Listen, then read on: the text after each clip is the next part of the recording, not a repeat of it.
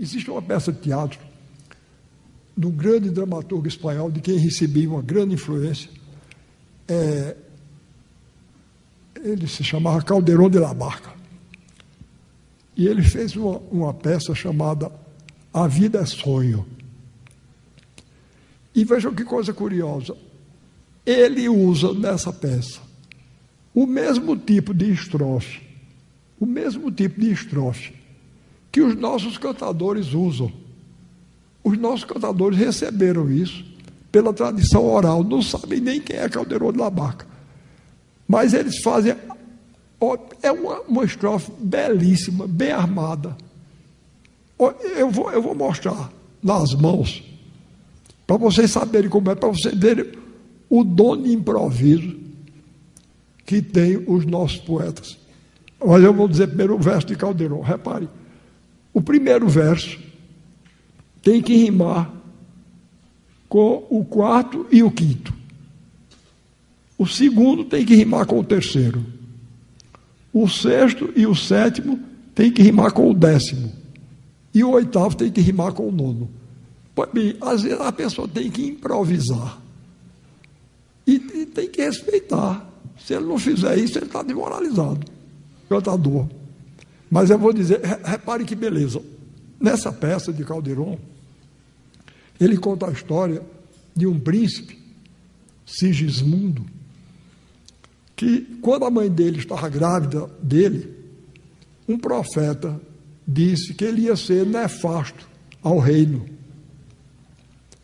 O rei, pai dele, Basílio, com medo, quando ele nasce, ele manda, antes de Sigismundo nascer, ele manda construir num lugar afastado, deserto, uma torre de pedra.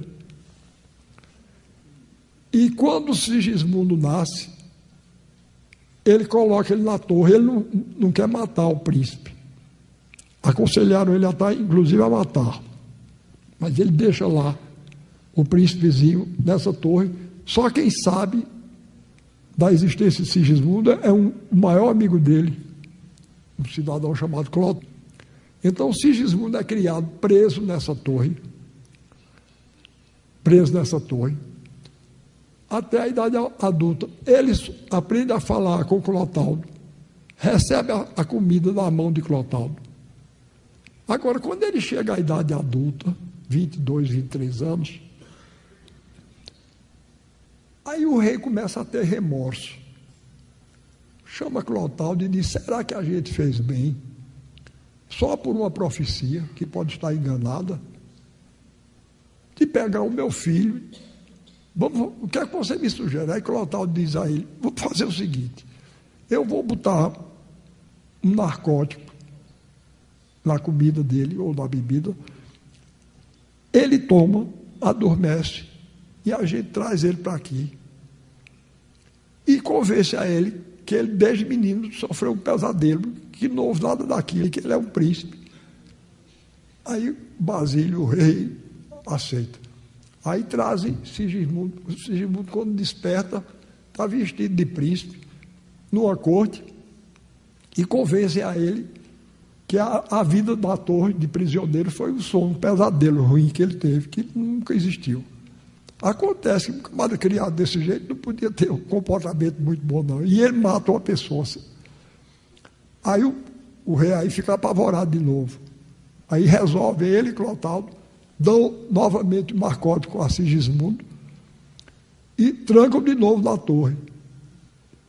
Sigismundo, quando acorda, está preso, cheio de cadeias, de correntes, amarrado de novo na torre. E Clotaldo convence a ele, convence, convence Sigismundo, de que sonhada foi a vida da corte. Aí ele, coitado, fica na dúvida.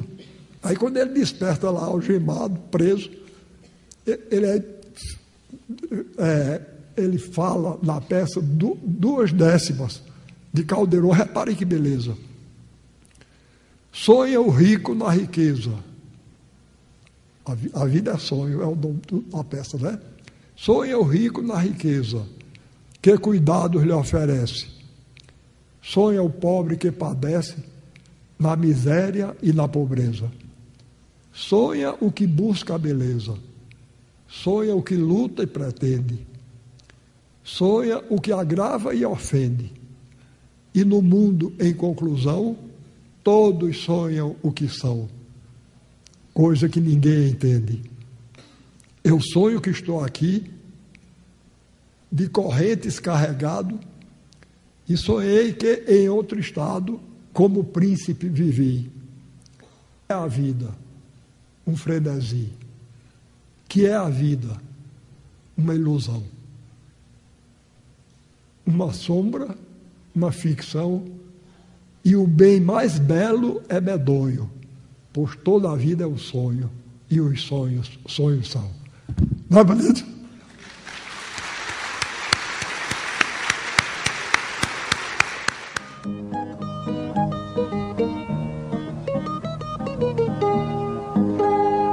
Madeira do Rosarinho, vem a cidade sua fama mostrar e traz com seu pessoal seu estandarte tão original.